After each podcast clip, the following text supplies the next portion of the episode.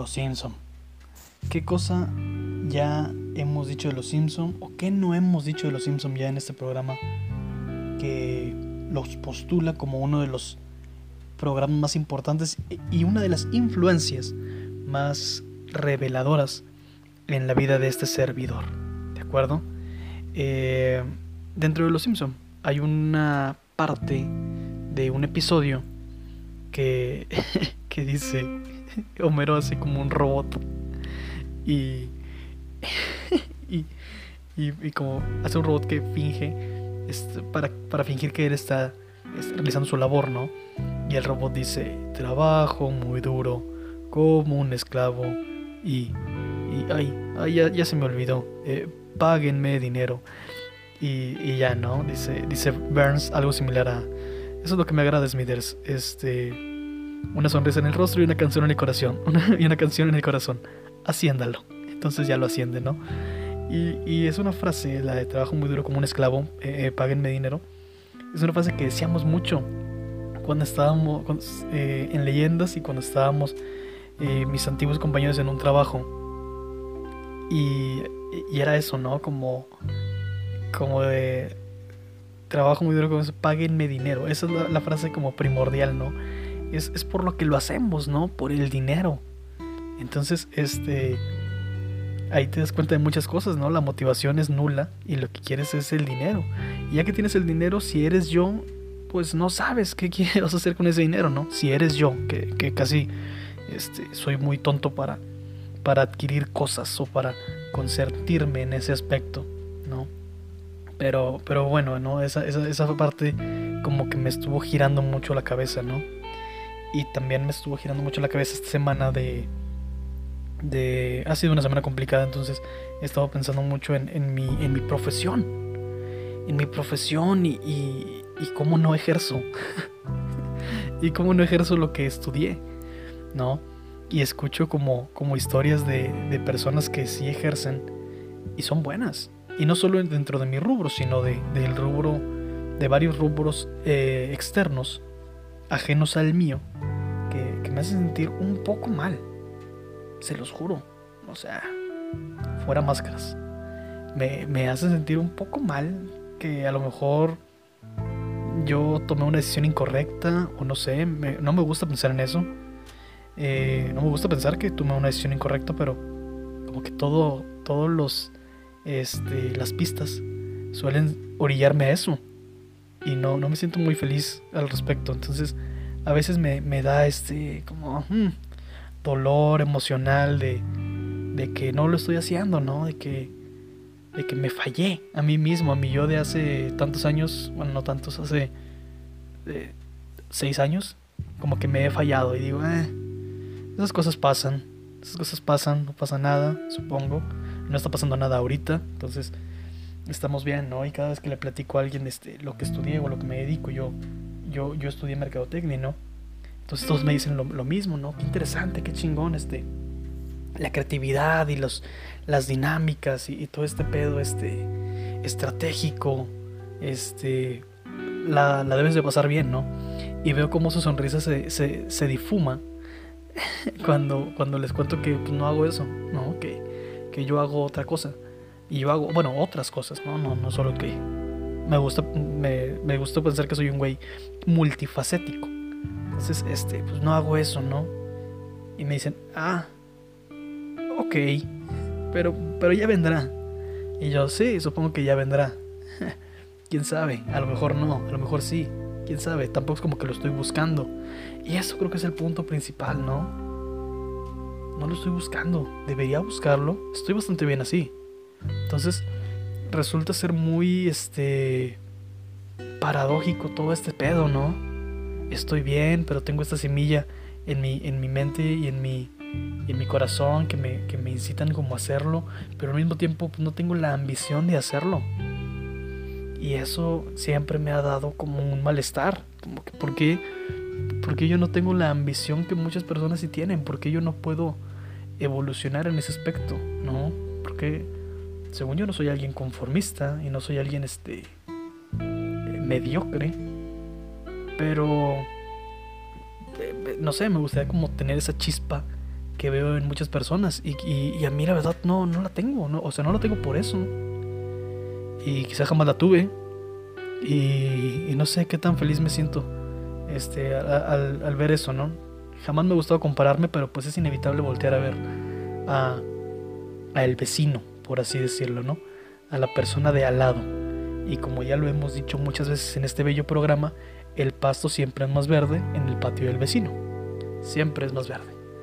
Entonces, este, eh, no sé, le he dado muchas vueltas a esto, a este asunto y y en alguna vez en esos tiempos he estado leyendo y, y por he estado leyendo me refiero a que lo vi en una imagen en Pinterest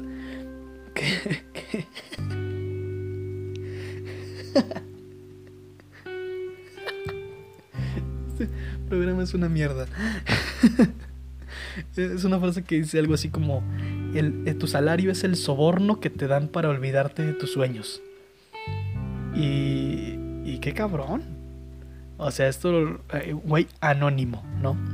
Y pero, pero este anónimo tiene, tiene mucha razón, ¿no? O sea, es un trabajo que te da un salario, pero pues, eh, ¿qué más, qué más hay ahí, no? ¿Qué, qué más hay, hay ahí de, de, de, un vacío sentido que, que, que, no te provoca más que una cotidianidad, ¿no? Y yo me gusta, a mí me gustan las rutinas, me gusta estar como un espacio feliz este, mi rutina y, trato de ser como muy controlador y, si me salgo de un minuto de algo, este, como que me vuelvo loco, pero ahí pasa algo, ¿no? Y ahorita en este trabajo en el que estoy, eh, no tengo eso. Y, o sea, no tengo, no tengo ese problema. Y me encanta. Y me encanta. Y cada vez que me preguntan, este, cuál es mi trabajo, lo digo con mucho orgullo. Y me dicen, ¿te gusta? Lo, lo mamo. O sea, es muy divertido. Es un trabajo muy divertido. Yo no sabía que iba a ser tan divertido el ser docente. O sea, sabía que iba a ser algo que, quería hacer en el futuro, pero no sabía que iba, a ser tan divertido ya. Y es muy divertido. Y, no quiero convencer a nadie. No, no, no, trato de convencer a nadie de que eh, es divertido, pero a mí me parece súper divertido. Y me siento muy útil. Me siento sumamente útil cosa que en ningún otro trabajo que he tenido antes me sentía. No, o sea, siento que estoy aportando algo a el mundo o a una vida, siento que estoy dejando un cierto legado. No sé por cuánto tiempo, pero eso es lo que siento. Y digo, es, güey, esto es, es, totalmente invaluable, ¿no? Y, y, obviamente me pagan y qué chingón, qué chido que, que, recibo una, un salario, por así decirlo. Pero eh, sale muy sobrado, ¿eh? O sea, sale muy sobrado está, está muy cabrón. está muy, muy cabrón. Porque, eh, no, no, o sea, podría decir que lo hago, lo podría hacer sin cobrar, aunque paguenme. Pero me queda claro que me están pagando por mi tiempo.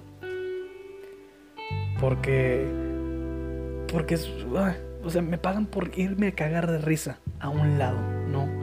Y, y a lo mejor porque así soy yo como en la vida y, y a lo mejor nunca me he tomado tan en serio las cosas.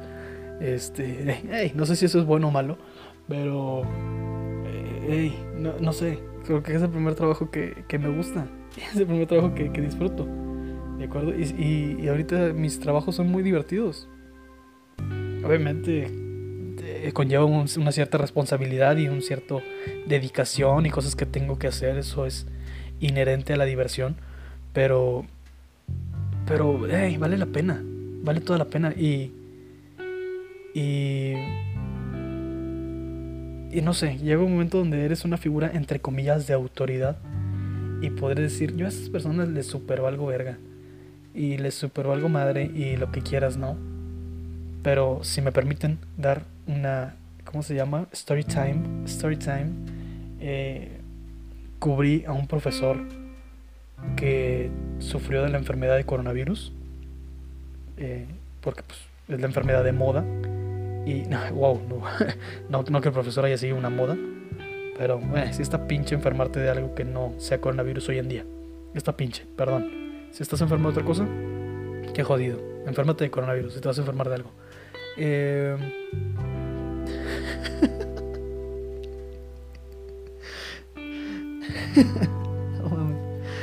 Eh, ¿Qué estoy diciendo? Ah, sí, se enfermó el profesor y dijeron, hey, este profesor, este, necesitamos pagarle un salario, no se nos hace chido que no le paguemos porque pues ahí está en medio de una enfermedad y lo que quiera, la situación está muy difícil.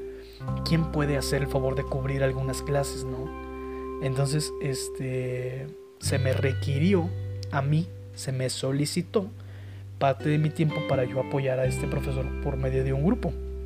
Y dije, va, o sea, es mi buena acción del año. Dije, apenas era enero. Dije, con madre, una cosa menos por hacer, portarme bien. Entonces, este. dije, ya, a la chingada. No, bueno, dámelo, dámelo.